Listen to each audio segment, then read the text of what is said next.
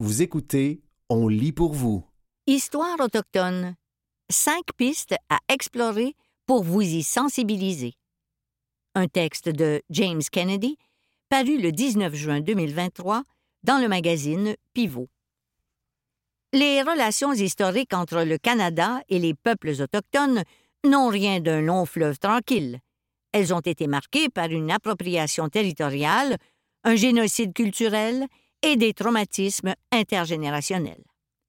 Aujourd'hui, de plus en plus d'organisations souhaitent appuyer la stratégie de vérité et de réconciliation du gouvernement du Canada dans le cadre de la promotion de la diversité, de l'équité et de l'inclusion. Il est donc essentiel de comprendre les relations complexes qui lient les Autochtones et notre nation, née de la colonisation. Voici ce que nous pouvons faire dès maintenant pour y arriver. 1. Reconnaissons nos privilèges. Afin de réellement comprendre l'histoire des Premières Nations, des Inuits et des Métis, nous devons, en tant que non-autochtones, être au fait de nos biais inconscients. Cette démarche passe par la connaissance de nos origines socioculturelles et de la façon dont celles-ci nous privilégient. La lecture de cet article est un bon début, mais pour aller plus loin, vous pouvez vous tourner vers une foule de ressources, comme celles offertes sur le site Web de l'Université métropolitaine de Toronto, torontomu.ca. Il est en effet important de comprendre que, comme le système institutionnel canadien est hérité du colonialisme, la réussite des descendants européens est favorisée au détriment de celle des Autochtones. 2. Comprenons la pratique de reconnaissance territoriale. La reconnaissance territoriale est certes une bonne pratique, empreinte de respect, mais encore faut-il pleinement comprendre sa signification. Elle atteste de la présence historique des peuples autochtones sur ces terres bien avant leur appropriation par les colons.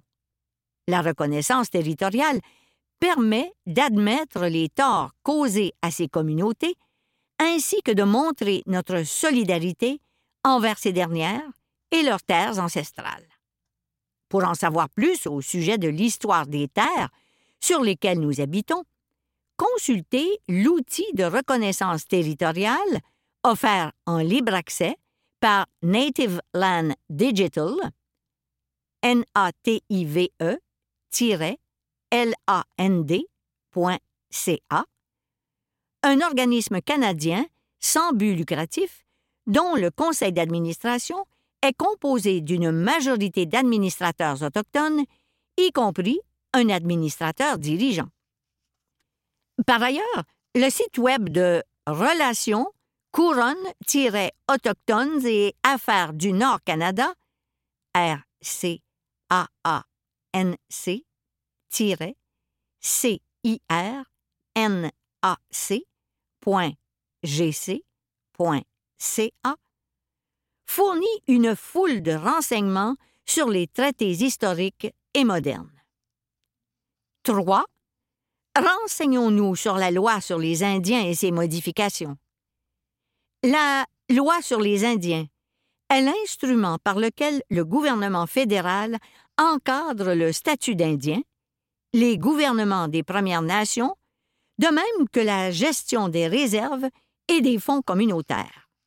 Malgré les modifications apportées à la loi depuis son entrée en vigueur, elle demeure source de controverses, puisqu'elle continue de légitimer l'appropriation territoriale et maintient le contrôle sur l'identité autochtone, notamment en exigeant des preuves d'ascendance pour l'obtention du statut d'Indien. L'Encyclopédie canadienne dresse une chronologie complète de la loi, de son adoption en 1876 à aujourd'hui.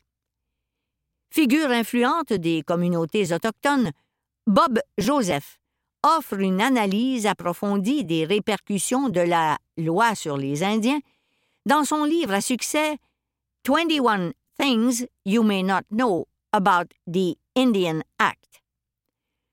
L'auteur se penche sur les dommages, douloureux et irréversibles, causés par la loi, mais aussi sur les perspectives d'autodétermination et d'autonomie gouvernementale pour les Autochtones. Fondateur et président de la société Indigenous Corporate Training, Bob Joseph offre depuis 1994 des formations sur les relations avec ces peuples. Il est membre de la tribu Gwawa-Enuk et chef héréditaire du clan Gayaksala Thunderbird. 4. Informons-nous sur le régime des pensionnats autochtones. Le régime des pensionnats autochtones visait à assimiler et à déculturer les enfants autochtones par l'endoctrinement religieux et la force. Ces enfants étaient alors enlevés de leur famille et ils étaient nombreux à subir des abus. La sensibilisation croissante de la société à cet égard a conduit à la Convention de règlement relative aux pensionnats indiens, dont découle la Commission de vérité et réconciliation du Canada, mise sur pied en 2007. Après une longue période d'enquête, la Commission a publié son rapport final en 2015, dans lequel elle établit 94 appels à l'action visant à favoriser le processus de guérison des survivantes et survivants et de leurs familles. La Commission invite le gouvernement à prendre des mesures pour contrer la déculturation et atténuer les traumatismes intergénérationnels causés par les pensionnats, notamment en rendant justice aux survivantes et survivants, en améliorant les services sociaux et les programmes universitaires canadiens, et en préservant les langues et cultures autochtones. Le travail entamé par la Commission se poursuit aujourd'hui grâce au Centre national pour la vérité et la réconciliation, qui mène ses activités dans les locaux de l'Université du Manitoba. Par ailleurs, les récentes découvertes de tombes anonymes sur les sites de pensionnats sont venus confirmer toute l'ampleur de la tragédie et l'atrocité des expériences vécues par les enfants. Ces découvertes ont suscité l'indignation au sein de la population et entraîné des campagnes de sensibilisation, comme Every Child Matters. 5. Suivons des cours d'histoire gratuits. CPA Canada offre un cours intitulé Introduction à la culture des peuples autochtones, une heure de PPC pour les CPA, qui vise à améliorer la compréhension des enjeux autochtones en lien avec la profession comptable.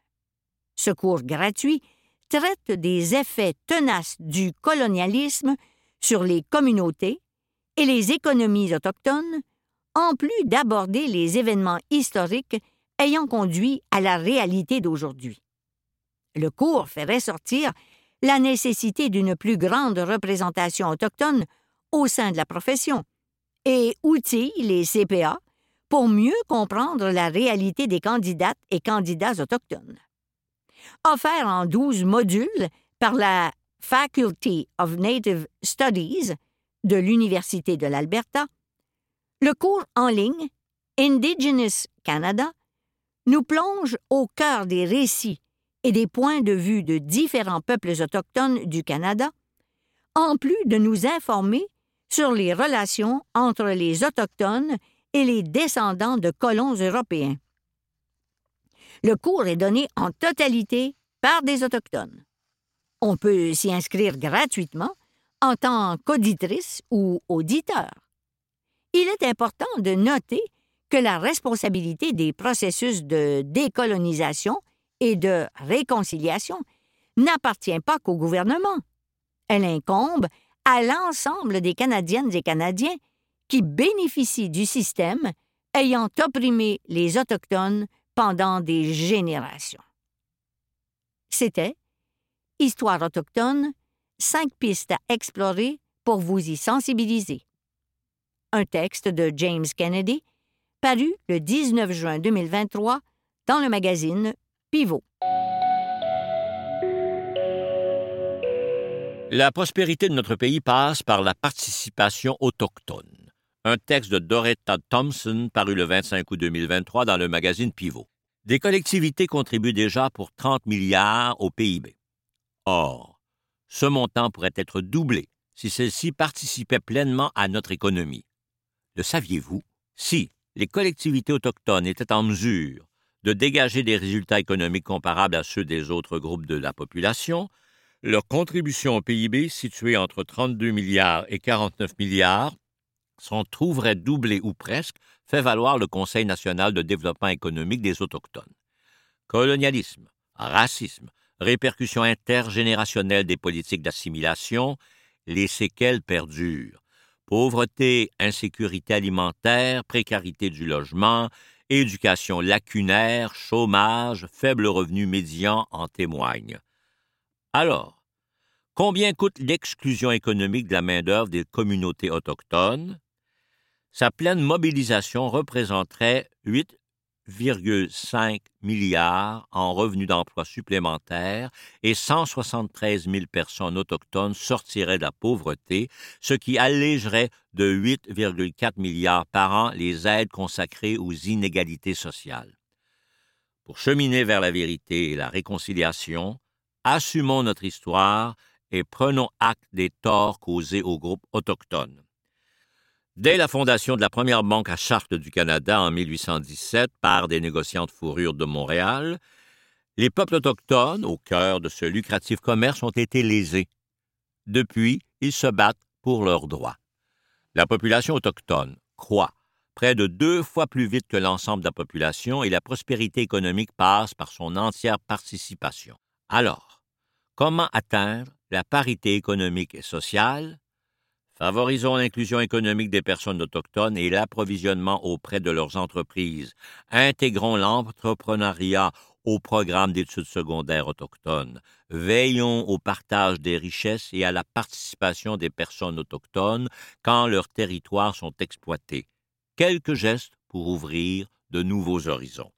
C'était La prospérité de notre pays passe par la participation autochtone. Un texte de Doretta Thompson paru le 25 août 2023 dans le magazine Pivot.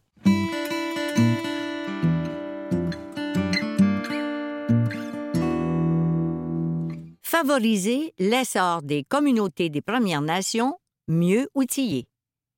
Un texte de Denise Deveau, paru le 9 juin 2023 dans le magazine Pivot.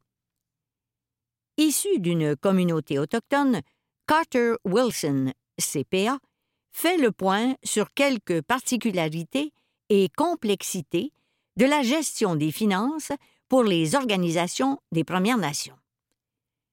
En 2021, Carter Wilson s'est joint au groupe Service aux Autochtones du cabinet MNP après avoir obtenu le titre de CPA. Originaire de la Première Nation Peguis au Manitoba, il est aujourd'hui directeur au bureau de MNP à Vancouver. Au sein de l'équipe des services aux Autochtones, qui offre des services de tenue de livres et de comptabilité en nuage, il aide des gouvernements et des organisations autochtones à accroître les capacités de gestion financière des Premières Nations dans divers territoires, en vue aussi d'améliorer la qualité de vie des membres de la collectivité.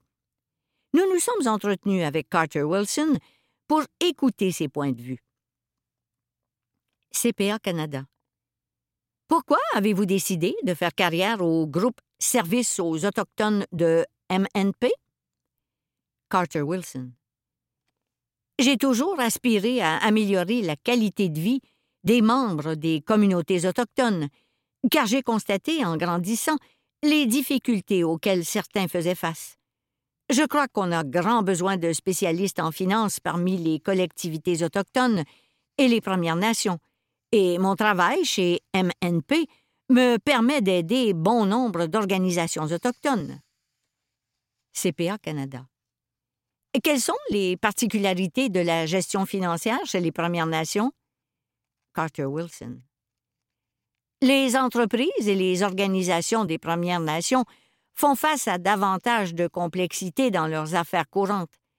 Par exemple, les exigences de financement sont considérables. Il y a aussi l'éloignement des services et le manque de ressources. Même la simple absence d'une banque dans la communauté peut ajouter aux difficultés de la nation et de ses membres. La structure et les difficultés de ces organisations peuvent aussi varier grandement selon leur situation géographique et leur accessibilité. Les besoins d'une nation urbaine diffèrent de ceux d'une communauté éloignée, accessible seulement par avion. CPA Canada. Quelle est la plus grande difficulté du point de vue de la gestion financière? Carter Wilson. C'est sans doute la nécessité de renforcer les capacités au sein des organisations des Premières Nations. Des événements tragiques, comme la rafle des années 60 et le drame des pensionnats autochtones, ont empêché de nombreux membres des collectivités autochtones de faire carrière en comptabilité ou en finance. Il peut donc être difficile de pourvoir des postes de direction en finance au sein d'organisations autochtones. Bon nombre de gouvernements des Premières Nations avec lesquels nous travaillons préfèrent employer leurs membres, car ces derniers connaissent le mieux leur collectivité. S'ils peuvent assumer en grande partie les tâches comptables et financières, ils sont plus performants que fournisseurs externes, grâce à leur connaissance approfondie de la communauté et de ses besoins. CPA Canada. Comment renforcez-vous les capacités? Carter Wilson. Notre stratégie consiste à développer les compétences au sein des organisations autochtones tout en aidant ces dernières à répondre à leurs besoins financiers immédiats.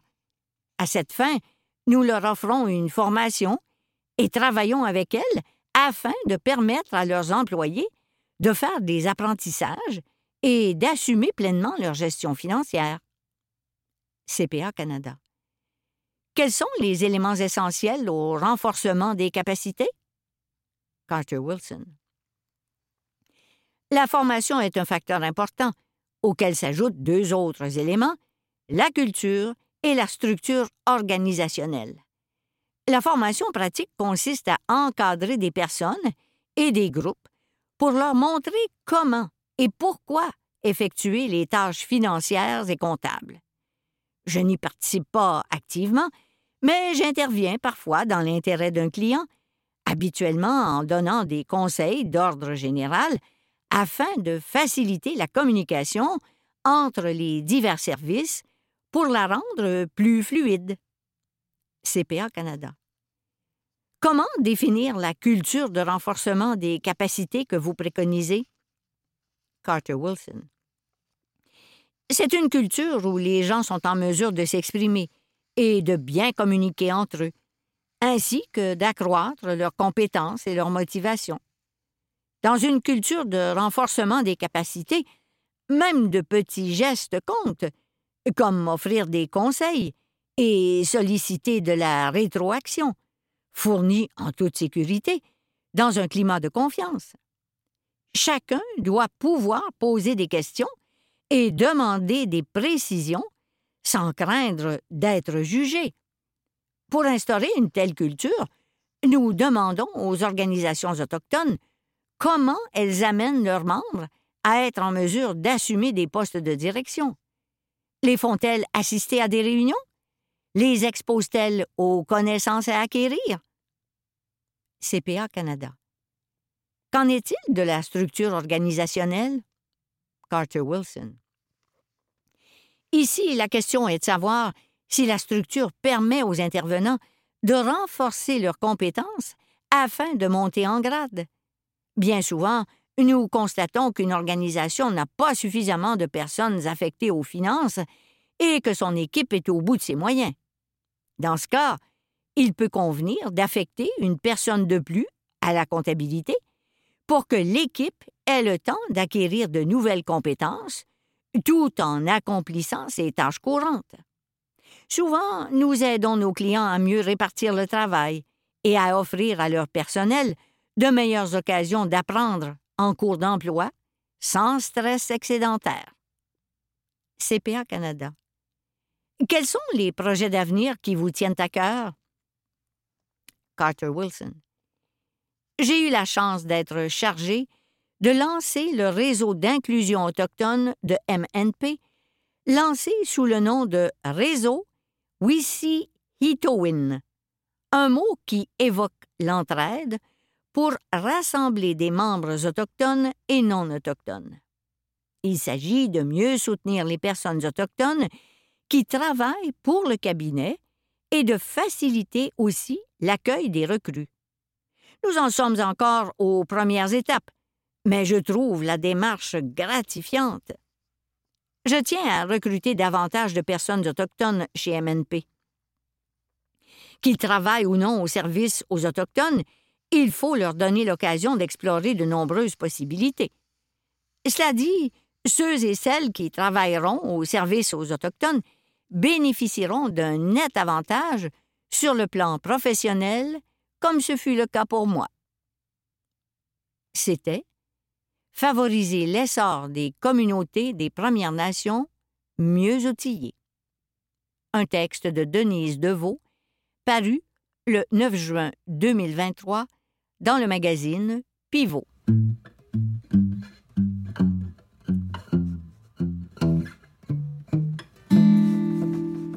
Nos édifices face à un tremblement de terre. Un texte d'André Laroche paru le 19 septembre 2023 dans la presse. Le Québec n'est pas à l'abri d'un tremblement de terre majeur, estime-t-on dans un nouveau rapport national d'évaluation des risques de catastrophe. Nos bâtiments peuvent-ils parer cette éventualité? Patrick Poultre, titulaire de la chaire de recherche en dynamique des structures à l'Université de Sherbrooke, répond à nos questions. Quels sont les risques de tremblement de terre au Québec? Au départ, il faut faire la distinction entre l'aléa sismique et les risques sismiques. L'aléa sismique, c'est la possibilité qu'il se produise un tremblement de terre d'un certain niveau à un lieu donné. À ce chapitre, la Colombie-Britannique, en particulier à Vancouver, est la région la plus susceptible de connaître de très très grands séismes en raison de l'existence de grandes failles dans la géologie de l'Ouest canadien. Il n'existe pas de telles failles au Québec, mais il se produit tout de même régulièrement des tremblements de terre. On sait par exemple que la région de Charlevoix a déjà été frappée par un très fort séisme au XVIIe siècle. La zone sismique de Charlevoix a connu au moins cinq séismes d'une magnitude supérieure à six au cours des quatre derniers siècles. Or, la superficie exposée lors d'un tremblement de terre est plus grande dans l'Est que dans l'Ouest, un séisme dans Charlevoix se fera ressentir jusqu'à New York, alors que dans l'Ouest, on ne ressent plus rien après une centaine de kilomètres. Quelle est la différence avec un risque sismique? Le risque, c'est le produit de l'aléa et des possibilités de pertes humaines et économiques. La ville avec le plus haut risque au Canada, c'est évidemment Vancouver.